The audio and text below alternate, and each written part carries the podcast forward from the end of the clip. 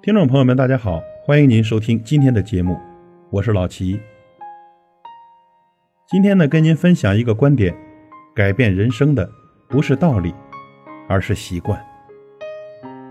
我们知道呢，听再多的道理也过不好这一生，因为再多的道理听了也是别人的。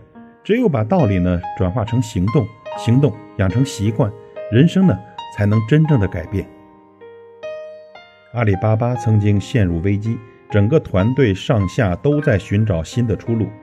事后呢，证明当时的做法基本上都是错误的。但是马云却说，做错了也比什么都不做要好，因为不断的寻找出路，就意味着还有翻盘的可能，而不去做呢，就只能一点点沉沦下去。王阳明说：“夫学问思辨，皆所以为学。”未有学而不行者也。意思是说呢，要真正的掌握一件事，光学不做是不可能的。穿上鞋子，你才知道这鞋子哪里夹脚；这梨子吃了才知道酸甜。所以呢，别想太多，行动起来。纵然华丽的摔倒，也胜过无谓的徘徊。习惯呢是一种动力。记得在键盘刚发明的时候呢，二十六个字母的排序和今天完全不同。常用的几个字母呢，被排在中间，因为当时的键盘是机械结构，熟练的打字员常常因为打字太快而导致卡键，所以呢，有人就把二十六个字母顺序打乱，把常用的字母调到相反的方向，因为使用不方便，也就减缓了打字的速度。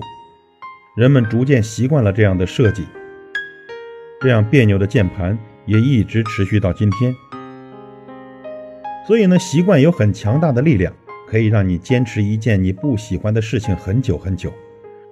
如果你不愿读书，不愿运动，但你又渴望丰富自己的头脑，健壮自己的身体，只要你坚持二十一天，习惯的力量呢就会推着你往前走。要知道，习惯是克服惰性最好的法门。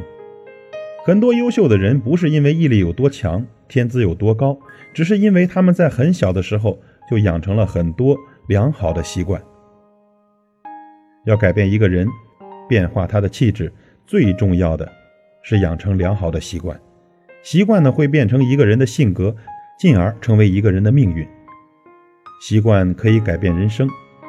甲乙两个人立志要写一本一百万字的小说，甲回去之后开始狂敲键盘，一个月之后呢，才写了十几万字。看着一百万的目标，却依然遥遥无期，他决定放弃了。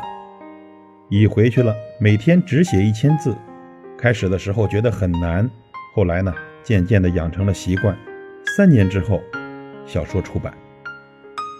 所谓聚沙成塔，集腋成裘，习惯最大的力量就在于此。